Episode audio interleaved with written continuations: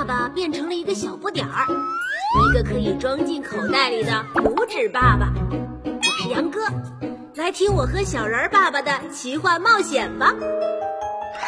本节目由蜻蜓 FM 和浙江少年儿童出版社联合出品。装在口袋里的爸爸，少年魔法师，第十一集，像老虎一样大的猫。从此以后，除了上课和做作业，我的时间都用来学习魔法了。这天下课，我没有和其他同学一起到操场上玩，而是坐在座位上背魔法口诀。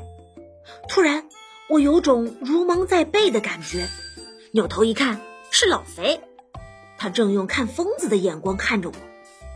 我没好气的问：“你看我干什么？”老肥说：“杨哥，你不会是学习压力太大疯了吧？你才疯了呢！那你叽里呱啦的念些什么呢？”我反驳道：“我这是在学魔法。”话没说完，我忙捂住嘴巴。魔法的事是我和爸爸的最高机密，可不能让老肥知道。老肥愣了一下，随即哈哈大笑道：“杨哥，原来你没疯，你是看《哈利波特》走火入魔了。”我心想：“嘘，你懂什么？等我成了像哈利波特那样的魔法师，我要让你大开眼界。”我的魔法进步很快。虽然不管是在魔法天赋还是在学习能力上，我都不如爸爸，但是我学到的那些魔法也足够我用了。一天早晨，我走在上学路上，突然听见有人大叫：“快抓住他！他抢了我的包！”我看见一个年轻人手里攥着一个女士的包，从我身边跑过。我连忙拿出筷子，念动咒语，筷子射出一束蓝光，击中劫匪。他立刻被定住了，像一尊雕像一样，保持着那个瞬间的跑步姿势，头往后看，嘴巴大张着，一只脚悬在半空中，怎么也落不了地，样子十分滑稽。不少行人围了过来，对着他议论纷纷：“哎，他怎么不动了？这么长时间保持一个姿势，可真不容易。他是劫匪，不知道中了什么邪，活该！”失主冲过来。从他的手里抢过了包，用惊奇的目光打量着他。不一会儿，警察赶到了，我用筷子指了他一下，他能说话了，大声叫道：“快救救我，我动不了了！”警察像抬一尊雕像似的把他抬上了警车。我心里暗笑道：“别怕，过一会儿你就能动了。不过那时你已经在派出所了。”一天下午。放学回家的路上，我看到几个坏小子手拿树枝在追打一只瘸腿的流浪猫。我义愤填膺，冲了过去，喝道：“住手！不许欺负小猫！”要在以前，我可没有这样的勇气。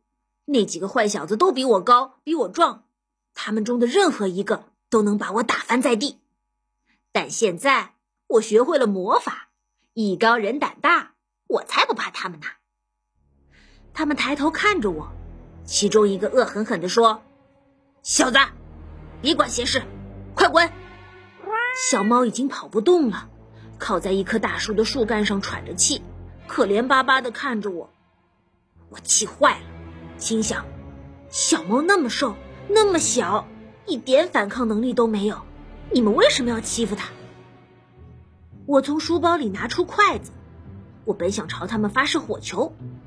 但是想到火球可能会伤着他们，我不禁犹豫起来。坏小子们见我还不走，就骂骂咧咧的向我包围过来，想要教训我。这时，我的脑中突然灵光一闪，想到一个点子。于是我将筷子对准小猫，念动咒语，小猫飞快地长大，眨眼间变得像老虎那么大。还发出一声吼叫，喵！猫叫声和虎啸一样震人心魄。坏小子们惊恐地回过头去，他们看见小猫变成了老虎，全都惊得目瞪口呆。我又朝大猫指了一下，念了另外一个咒语，大猫朝其中一个坏小子扑过去，用爪子将他按住。坏小子一边挣扎一边哇哇大叫道：“救命啊！”其他几个坏小子想逃跑，我用筷子朝他们一指，同时念了句定身咒语，他们顿时像一尊尊雕像一样一动不动了。我冷笑道：“哼，让你们欺负小动物，现在知道被欺负的滋味了吧？”大猫张嘴打了个哈欠。坏小子们看着他张开的血盆大口，以为他要吃自己，吓得纷纷求饶，哀求道：“我们知道错了，放了我们吧！我们以后再也不欺负小动物了。”别吃我！我看这几个坏小子确实有悔过之心，就用筷子指了他们一下，他们又可以活动了。我又用筷子指了大猫一下，大猫伸开爪子，放开了被他踩在脚下的男孩。那男孩灰头土脸的从地上爬了起来，坏小子们站在原地不敢动。我威风凛凛地说：“以后你们要是再敢欺负小动物，我就让他把你们全部吃掉。”坏小子们唯唯诺诺地说：“是是是是是，我们再也不敢了。”看他们认了错，我挥挥手说：“你们走吧，希望你们说到做到。”坏小子们落荒而逃，其中一个不小心踩到了一块石头，摔了个狗啃泥。他怕大猫会追上自己，连忙狼狈不堪地爬起来，一瘸一拐地逃跑了。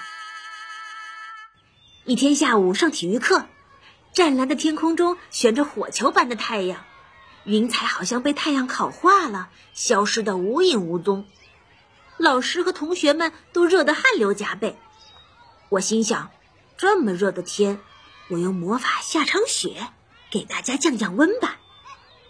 我从书包里拿出筷子，对着天空念了句咒语，顿时天空中乌云密布，北风呼呼的刮了起来。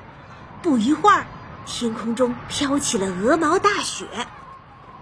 同学们惊呼道：“现在是七月份，怎么就下雪了？真神奇啊！”好美呀！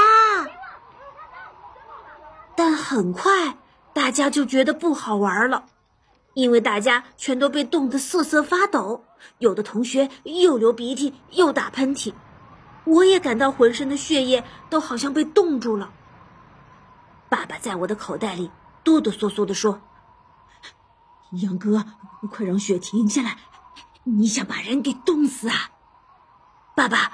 你还没教我怎么让雪停呢。啊哦，爸爸无奈，只好说：“哎呦，好吧，我来替你收场。”爸爸念动咒语，很快，风住了，雪停了，云散了，似火的骄阳再次高挂在天空中，地上的雪很快就化成了水，大家又热得满头大汗了。